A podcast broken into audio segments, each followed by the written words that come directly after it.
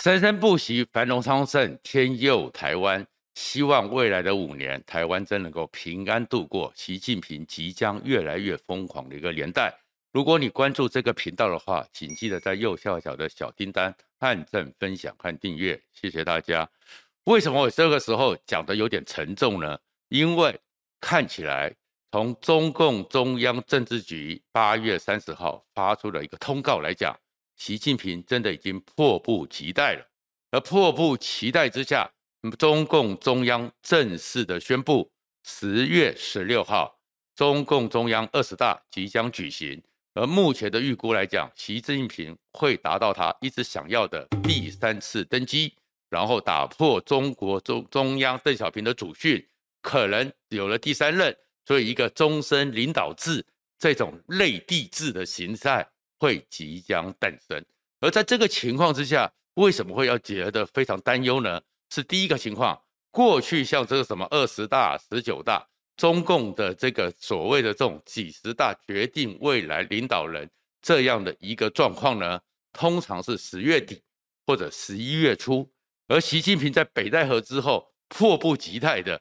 就提前到前面，第一个代表着他现在认为他还足以掌握一切。所以怕夜长梦多。那第二个是，虽然有人看到说李克强可能要反扑，李克强想要跟他对抗，可是以中共中央这个明快的定下来，代表着李克强最后顶多是因为他比习近平小半岁，也许还留在中共中央政治局常委，但是他的权力即将会移掉，而移掉之后，李克强最后的下场顶多不是裸退，就是到了。全国人大，但是全国人大说实话，那就是个橡皮印章，根本是空的。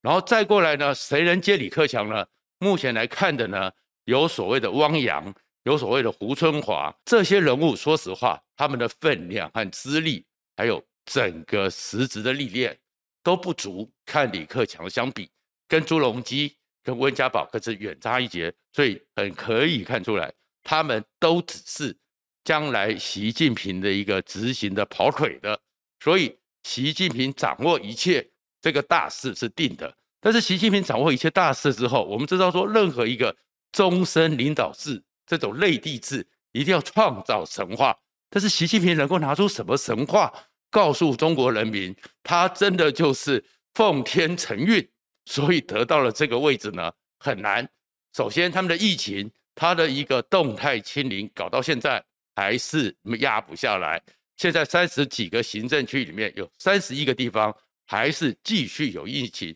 甚至为了十月十六号，北京周边的四百万人竟然发明了一个叫做护城河安保。在北京周边的话，要么不是静默管理，就是所有的交通都封住，除了医疗和医院之外，丧事不减半，喜事不缓办，红事。就是这些事情呢，就缓办，然后这个情况之下，限制人民的生活，不准出动，或者是四十八小时或七十二小时继续做核酸检验，所以疫情还是控制不住。而整个长鱼米之乡，从长江流域一直到青藏高原，那个是九河发源地，发生了缺水，所以三峡大坝这种的账目水电站都发不出电来了，电都不够了，所以。只有缺电，然后呢，整个这两三年来，习近平强势的管控监控之下，美商很欧商百分之五十以上都觉得应该离开中国了。然后这几年一千一百万中国新生的留学生、新生的毕业生、专校、高校毕业生，工作失业率越来越高。像那个彭博社有报道，一个在北京毕业的优等的资优资优生。毕业后三百天才能找到工作，整个社会动荡不安。而这种动荡不后，习近平怎么去做事情？怎么找到一个方向，为他的新的登基做一个表现呢？这个时候有一个人其实看得很清楚，那个人叫做拜登。拜登在八月二十五号，在整个美国的民主党全国委员会的时候，美国的媒体报道，拜登讲了一段让很多人觉得。心情沉重的一句话，拜登是说，目前全世界其实是拜登最有资格去分析习近平，为什么呢？因为在全世界目前的所有领导人里面，只有拜登是跟习近平在过去十二年内有七十八小时，足足加起来七十八小时面对面，至少亲自谈过话，亲自观察过他。然后拜登讲说，他的结论是他认为习近平和整个中国对于中国未来要走向哪里，充满了高度的不确定。拜登说，习近平不知道中国未来该往哪里走，那要就算找个方向，要如何走下去，习近平都没有知道，都没有答案。那没有知道、没有答案之下呢，怎么办？整个中国人也是在这个情况之下，因为他们又没办法去制衡习近平，甚至谏言习近平，所以整个中国和习近平都是一个高度不确定。可是这个高度不确定之下，开始你会看到日本、欧洲、美国都非常担心一件事情，因为这个时候就是最容易的解决。对于这种极权政策，战争就是和平，所以。日经新闻就分析了习近平在十月十六号之后，亚太地区有六个地方都会成为未来世界上热战的核心。第一个地方当然就是台湾海峡，因为台湾海峡拿下台湾或是威胁台湾，变成是习近平在未来五年之内交出说他之所以得以该应该连任，应该可以终身领导的攻击。对台海这边的情势真的会越来越紧张，因为在这种情况之下，不是那些专家、战略专家用理性分析，一个侵略者如果完全有理性，普丁就不会入侵乌克兰。所以我们台湾准备好了吗？这才是我们要去注意的事情。而在这个情况里面，你就会发现美国比台湾更关切，所以我们其实也要去质问我们的三军统帅。我们的参谋本部，你们除了喊喊抗中保台之外，你们有像美国一样做好准备吗？为什么要特别讲美国呢？我们知道说这几天上个礼拜，大家会觉得很受不了的是，金门被中国的无人机不断的骚扰，不断的骚扰之后呢，我们没有作为，我们只能让阿兵哥拿石头去打无人机，多丢脸呐！干脆向整个乌克兰的老太太拿个烟花光灌好不好？我们是怎么这样处理？我们中科院二零一九年就已经有电脑电磁的干扰，让无人机直接掉下来。我们有六轴的无人机可以直接上去捕捉这个无人机，让它不再骚扰。甚至于我们还有一千多台民间厂商的无人机都已经到乌克兰那边去协助乌克兰反抗侵略。我们的军方，我们的阿兵哥，我们的士官兵，竟然只能丢石头或丢信号弹，这真的让大家觉得守土有责，真的很丢脸。而且更丢脸的是什么？八月二十九号，美国的国安会顾问科比在媒体询问到这件事情的时候，他的说法是说，关于共机无人机是不是跟所谓的共机共建不断的骚扰，创造灰色地带？改变台海附近的新现状，他还没有看到完整的报告，但是美国是不能接受的。只有他讲了这句话之后，八月三十号，我们的三军统帅，我们的国防部才终于下令开了第一枪，不是很丢脸吗？无人机骚扰，比如说以色列在今年的三月八号，直接的公布了 F 三十五，他们早就取得了，而他们的 F 三十五看国土有责。守土有责，大炮打下量，我都要做做给你看。他们是说，他们的 F 三十五取得之后，第一次出战是伊朗从一个整个以色列的西部和西南透过外面的绕进来两架无人机，以色列就是出动了 F 三十五最顶尖的飞机，把你给打下来，公告周知，我是寸土不让。而伊朗呢，也曾经虏获。三架美国的无人机公开的展览，美国也不敢讲话啊，因为你真的就是侵犯领空了嘛。所以，如果连伊朗、以色列都做这种事情，我们到了三十号，美国讲话之后，你会觉得真的很担心。我们除了抗中跑台，天天嘴巴讲得很硬，有做准备吗？然后另外一个状况，就算准备的时候，你只是随便嚷嚷，还是有像美国一样那么的去务实的思考？为什么要讲这件事？因为就在整个八月四号到八月八七号这段时间，我们知道整个共军又在台湾做成了十一次飞弹的试射，而且呢，战机战舰不断的侵扰。最重要的是，习近平真的有可能要打台湾，是他的人事安排。在八月二十几号的时候，正式公布了他的一个东部战区海军司令员，叫做王仲才。而王仲才上一个工作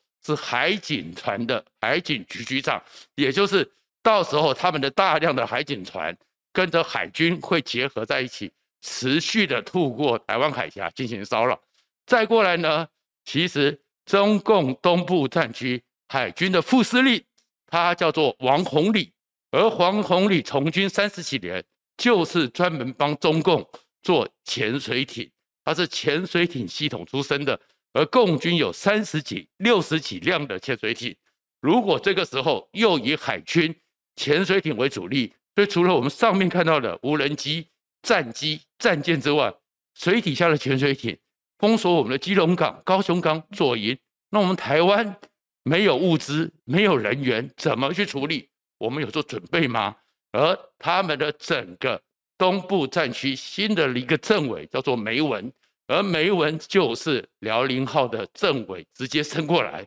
所以习近平想打台湾，想做准备都很多了。而在这次军演的时候，就让美国看到了一个切香肠的方式，他的战舰万吨大驱过了台海中线。开始逼近离我们的二十四海里，那我们当然也用我们的基德舰呐、成功级啊什么的船去跟他做对峙。可是这是切香肠，这个就叫做灰色地带，慢慢的去破坏。如果他越过台海中线，到了二十四海里，万吨大驱，他们的动五四、动五五都万吨以上，我们最大的基德舰就有四千多吨，现在是不祥出世，所以在那边对峙，但是。如果这个模式，而且他们的战舰，我们的船舰就二三十艘，他们的战舰有三百到四百艘，这一次是二十四海里，下次十八海里，下次十二海里，在那条线上里面，我们是不是就变成台湾海峡真的就已经不再是我们畅行无阻了呢？这个时候我们该怎么办？所以我们这时候就只有一些人会讲说，台湾赶快买军舰呐，台湾赶快做一些大船呐，开玩笑，如果我们这。有这么好的能力，立刻可以做一些大船的能力。台湾的工业能力，台湾的工业水准。台湾虽然是游艇王国，但是游艇那种小小的游艇是玻璃纤维，跟这战舰还有里面的战管系统不一样。我们现在正在努力的做潜水艇，你该怎么办？你们有没有看到我们天天讲抗中保台的三军参谋本部那一些，他天天所谓的。挺民进党政府的战略专家只会说：“我们赶快去买一点军舰，我们赶快去做军舰。”开玩笑，军舰这么好做，那也不会是全世界海权是国力的象征这样一个事情。而这个时候，你就看到美国怎么样了？拜登上来之后，给了我们几次军售，大家都觉得拜登很小气，就是一些几亿元，然后什么系统提升、系统整合，突然之间。在八月二十几号的时候，白宫主动的说会卖给我们十一亿美元，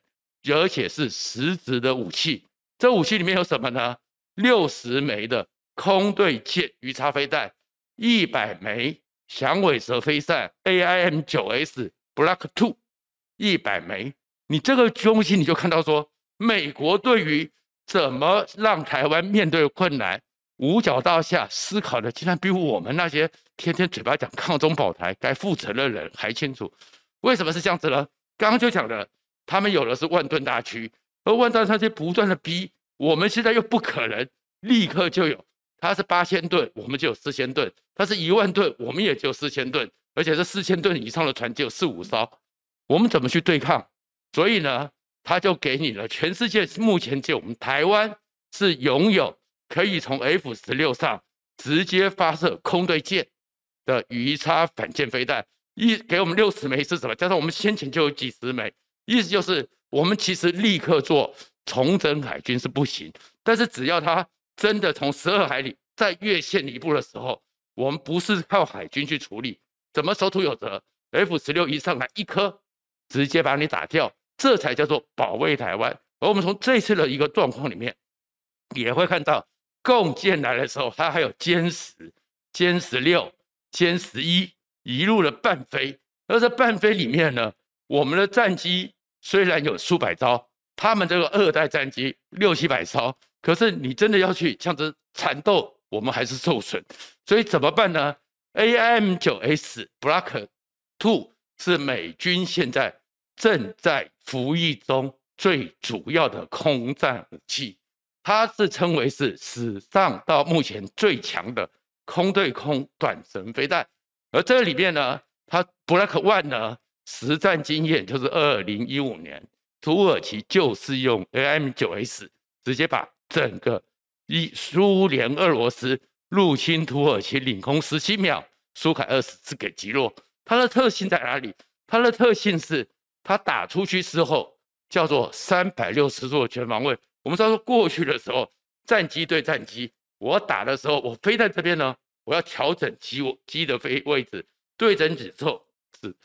飞弹打出去。但是 AIM-9S Block Two 呢，它做的准备是，它是先打出去之后，再透过 APG-83 F-16V 上面的雷达导引转向，而且可以快速的转九十度，立刻的攻击目标。所以甚至于。战机不用去铺路，它的攻击系统，飞弹打出去之后绝对转弯，所以你在侧方或后方都可以去打。美国就立刻给我们做了这些准备。接下来的立在整个状况之后，出动了两架提康特罗加这个战斗神盾级巡洋舰通过台湾海峡。我们知道说，美国最近已经出动了很多的船舰通过台湾海峡，可是差别在于。伯克级是驱逐舰，是驱先驱，而美国在航空母舰的战斗群编队里面，提康德罗加叫做护卫舰，它上面是有比伯克级更多直接垂直发射的防空飞弹和各式飞弹，它是平常是在保护航空母舰的，所以是航空母舰护卫舰，一次出动两艘提康罗加。直接穿越台海，跟过去的时候是伯克级或者带着海警船，那已经不是宣示意义，而是说有一天，他如果护卫舰都会经过台海，航空母舰也会通过台海，所以美国其实在做这些军售，拜登在做这些状况的时候，就是因为他知道习近平不知道他的未来会做什么，但是不知道之后又一定要做什么，所以拜登帮我们想了很多，做了很多的准备。而这个情况之下，卖给我们，主动的给我们这些武器，给我们这些训练。但是我们要问了：如果连美国都在帮我们考虑，连美国都在帮我们焦急，但是我们的政府呢？难道连一个无人机你都不敢打下来？难道面对这些状况的时候，你只会扯一些嘴皮？怎么赶快做金券，赶快做这些，把它当成是选举上打击对手的提款机？你真的能够保卫台湾吗？我真的在这边讲说，现在台湾的局面不是像我们想象的这么的平稳。美国会是保卫我们，但是我们真的有像乌克兰一样决心保卫自己，而且真的有那种天天在思考，如果习近平发狂，我们应该怎么办的这样的中央的国安团队吗？因为我们的国安局长最近忙着他的论文。所所以，我们真的有点担心，谢谢大家。